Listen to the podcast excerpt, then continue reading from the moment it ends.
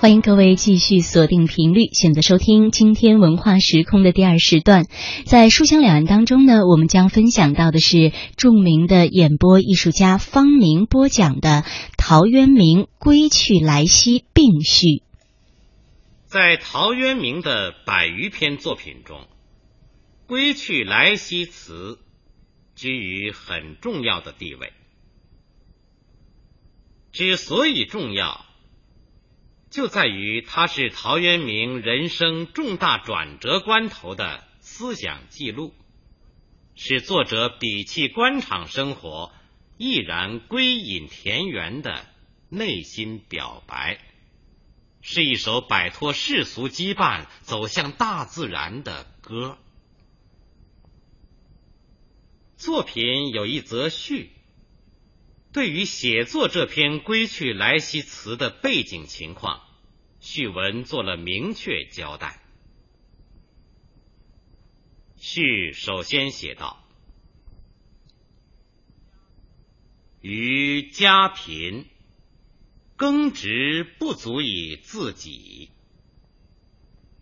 幼稚营事，平无处宿，生生所资。”未见其数，这是说他家里穷，田地中生产收入不敷家用。幼稚盈室，指他子女很多。陶渊明光是儿子就有五个，他们给陶渊明带来了沉重的经济负担。平。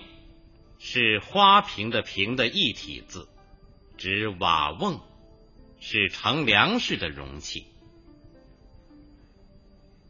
宋代苏轼曾就此提出疑问，说粮食怎能用小小的瓶子来储存呢？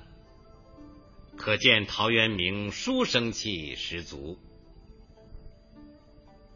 其实书生气十足的。倒恰恰是苏轼自己，他没有理解到魏晋时期的瓶子是可以指较大的容器的。生生前一生字是动词，后一生字是名词，意思是维持生计。生生所资，未见其数。说他没有什么办法来维持生计。陶渊明的家境，如果上溯三四代的话，其实是颇为显赫的。他的曾祖是陶侃，这是东晋极有名的大臣，曾做到太尉、都督巴州诸军事等。不过，陶侃并非世家大族出身。与王谢、桓宇等著名士族不同，他不能使后代常享尊荣富贵。陶渊明的祖父、父亲虽也曾任过太守一类官职，但总的来说是家道在不断衰落。到陶渊明这时，就彻底的陷入贫困境地了。亲故多劝于为长吏，突然有怀，求之米途。会有四方之事，诸侯以惠爱为德，家书以于贫苦，遂现用于小邑。于时风波未尽，心淡远逸。彭泽去家百里，公田之利足以为酒，故便求之。这里说作者去彭泽担任县令的原委，首先还是因为家贫，亲戚好友都劝他出仕，他本人托然有怀，就是说心里愿意去试试。但又求之米途，一时找不到门路。会有四方之事，会有恰逢的意思。当时正好赶上征战之势。东晋朝廷里的诸侯拥兵自强，各据一方，为扩张势力，正多方拉拢人才。于是，陶渊明在当时任太常卿的族叔陶奎的援引下，得到了一个小小的彭泽县令职务。这个职位是他自己要来的。他为什么不争取一个较高较好的职位呢？原因在于，当时全国南北政权对峙的局面还继续着，东晋政权辟处江左，而内部各政治利益集团又互相争斗，杀伐不已。在陶渊明之前，有王敦之乱、苏峻之乱。到陶渊明生活的时期，又发生桓玄篡晋的事，同时又有卢循之乱。在陶渊明去彭泽任职的时候，桓玄及其党羽刚被肃清，被桓玄挟持的晋安帝从江陵返回建康，东晋朝廷刚刚喘息过一口气。而刘裕与刘毅等人之间的斗争又揭开了序幕。总之，当时的政治局势十分险恶，这就是陶渊明说“风波未尽”的含义。在这种背景下，他当然就要心淡远逸，不想去远处做事了。而彭泽虽小。距离他家柴桑县却很近，只有一百多里，而且县里公田所产的粮食也足以酿酒供他喝个够。这对以摆脱贫困为主要目的的陶渊明来说已经满足了，于是他就提出愿去那里当县令。极少日。渲然有归语之情，何则？志性自然，非脚力所得。激动虽切，为己交病。常从人事，皆口腹自意。于是怅然慷慨，深愧平生之志。这一节。写陶渊明到彭泽后的心理感受。他上任没有多少日子，就产生了思归的念头。为什么呢？他的解释是由于智性所决定。所谓智性，即秉性、本性。也就是说，他的本性不适于做官。他又解释说，这种智性是在自然之中形成的，不能强制改变。他在家时忍饥挨饿，固然肉体受苦，但违背自己志性更加难受。常从人事，皆口腹自意。人事。指的是仕宦生活中的人事交往。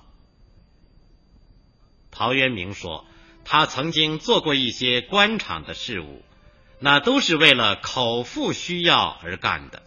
为此，他怅然若失，想起平生之志，更是深深的感到惭愧。在这里。陶渊明极为坦率的披露了他的矛盾，这是本性志向同口腹需要之间的矛盾，饥寒交迫驱使他去做官，但做官又使自己陷入更深的精神痛苦之中。犹望一人。当脸长消逝，寻程氏妹丧于武昌，情在郡奔，自免去职。仲秋至冬，在官八十余日。因事顺心，命篇曰：“归去来兮。”以四岁十一月也。这是序文的最后一小段，说弃官过程。尽管陶渊明怅然深愧。内心为口腹自缢而痛苦，但他家里幼稚盈世、平无处诉的境况，又迫使他勉强忍耐着。他的打算是在彭泽县任上熬过一年，等县里公田收获过一次以后，再收拾行装，不是声张的离去。但这一打算。并没有实行，原因是不久后他的嫁于武昌程家的妹妹去世了，噩耗传来，他急于奔丧，就自免去职了。他从八月中秋上任到冬天去职，在彭泽只做了八十多天县令。他的自动去职这件事。是顺心的，是符合他平生之志的，因此再不怅然，也不深愧。他心情舒畅的做了这篇词，命名为《归去来兮》。这一年是乙巳岁，也就是晋安帝义熙元年，公元四百零五年。当时陶渊明四十一岁。关于陶渊明的弃官原因，沈约《宋书隐逸传》有这样的记载：在那年的年底，郡里派了一个巡查各县官府工作的督邮来到彭泽县，县衙门里的小吏。劝陶渊明数代见之，就是要隆重迎接。陶渊明喟然长叹说：“我不能为五斗米折腰向乡里小人。”当天就解印绶而去，并赋《归去来兮》辞。萧统的《陶渊明传》。也有类似记载。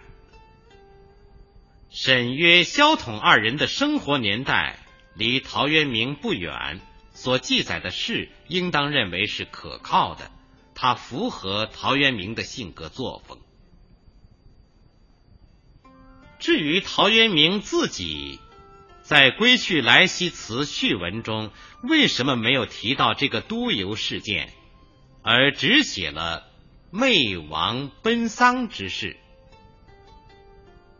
或许是他觉得这件事牵涉到一些具体人事关系，又具有很强的刺激性，所以在作品中不便于直接写出吧。虽然如此，不为五斗米折腰，已成为表现陶渊明性格的典型事件。而广泛流传于后世。以上序文，作者自我介绍了当时的行为背景，又剖析了自己的思想斗争过程，为理解下面的正文提供了必要依据。现在把这篇序完整的朗读一遍。于家贫，耕植不足以自给；幼稚盈世，平无处诉，生生所资，未见其数。亲故多劝于为长吏，托然有怀，求之米途。会有四方之士，诸侯以惠爱为德，家书以于贫苦，遂现用于小邑。于是风波未尽，心淡远逸。彭泽去家百里，公田之利足以为酒，故便求之。及少日，倦然有归语之情。何则？志性自然，非脚力所得。激动虽切，为己交病。常从人事，皆口腹自缢。于是怅然慷慨，深愧平生之志。犹望一忍，当敛长消逝。寻程氏妹，丧于武昌，情在郡奔。自免去职。仲秋至冬，在官八十余日。因事顺心，命天曰：“归去来兮。”已四岁十一月也。下面，我们就开始介绍《归去来兮》词。在介绍之前，先把它朗读一遍：“归去来兮，田园将芜胡不归？既自以心为形役，喜惆怅而独悲。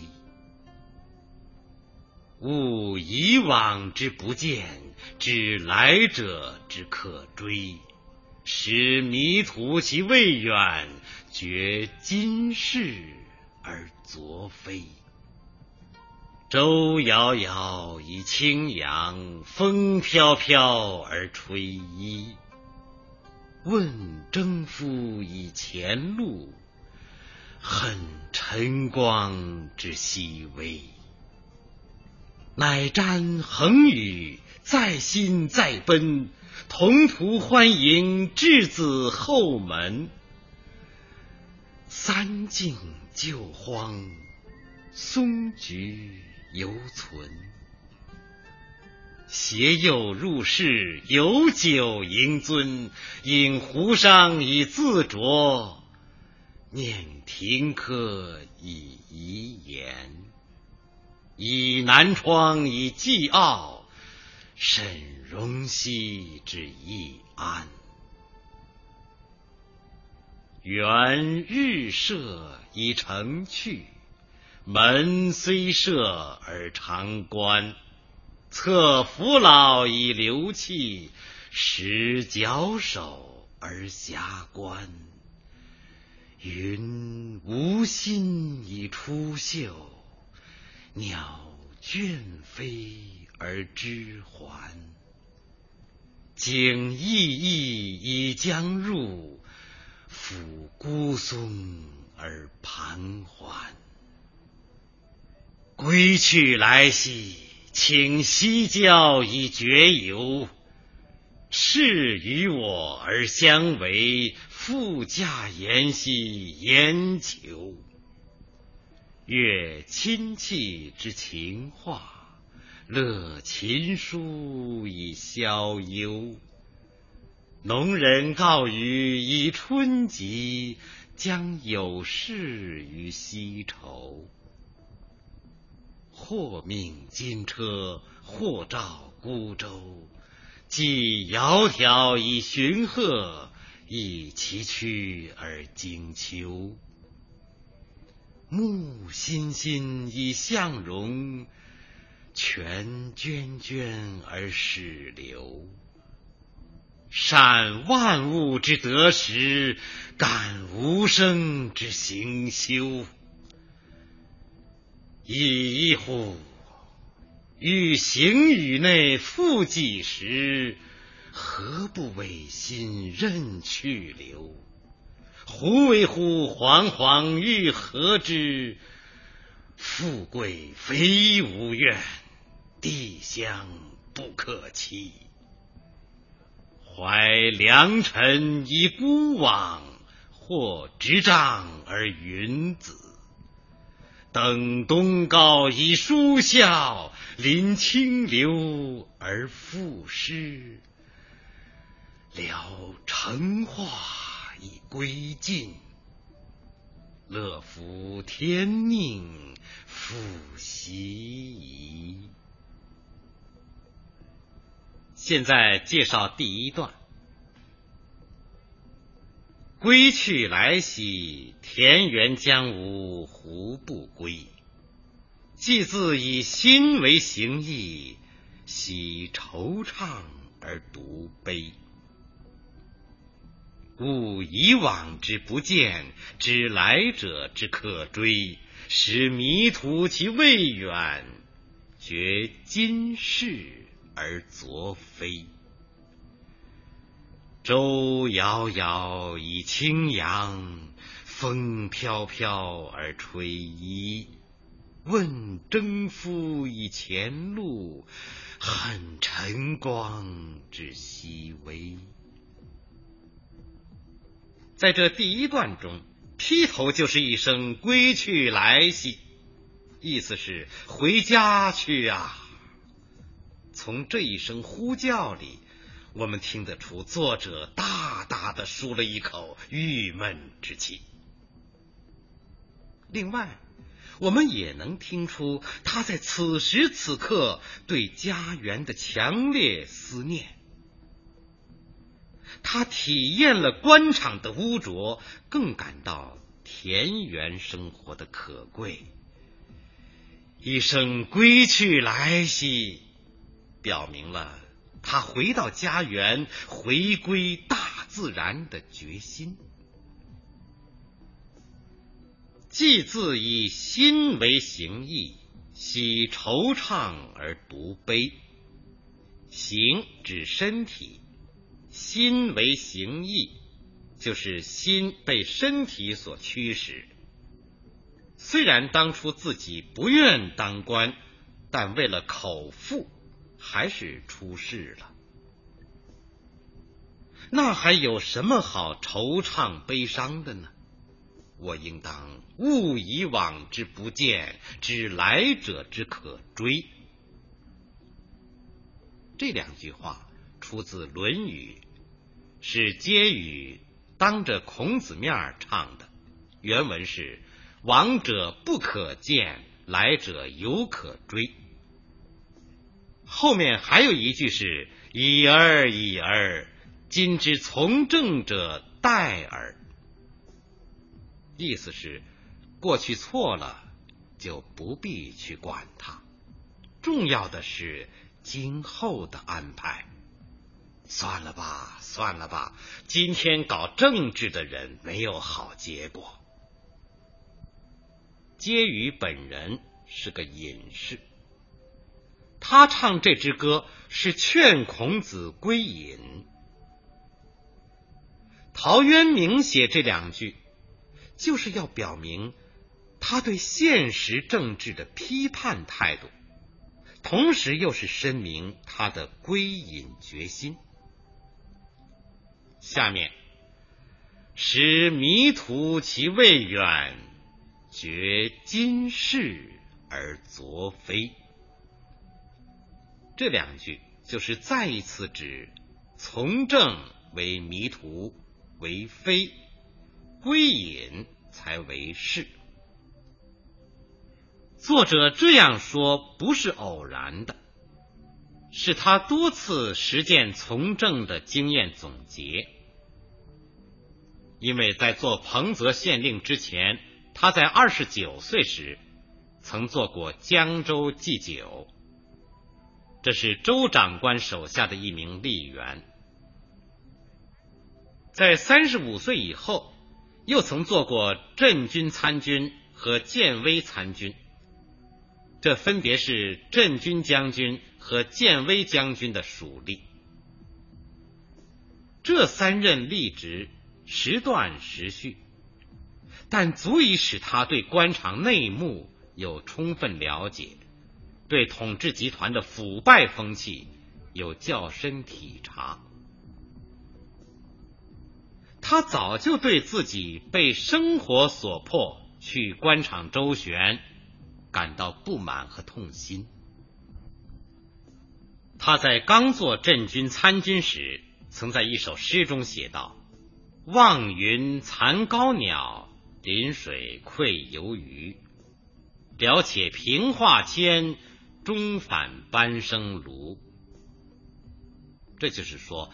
他一进官场，心中就怀着惭愧情绪。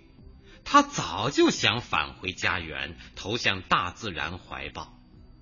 因此，这里的“今是而昨非”，是对他多年生活的理性总结。他要告别过去，走向新的未来。从这种心情出发，他弃官以后，感到空前的轻松和愉快。舟遥遥以轻扬，风飘飘而吹衣。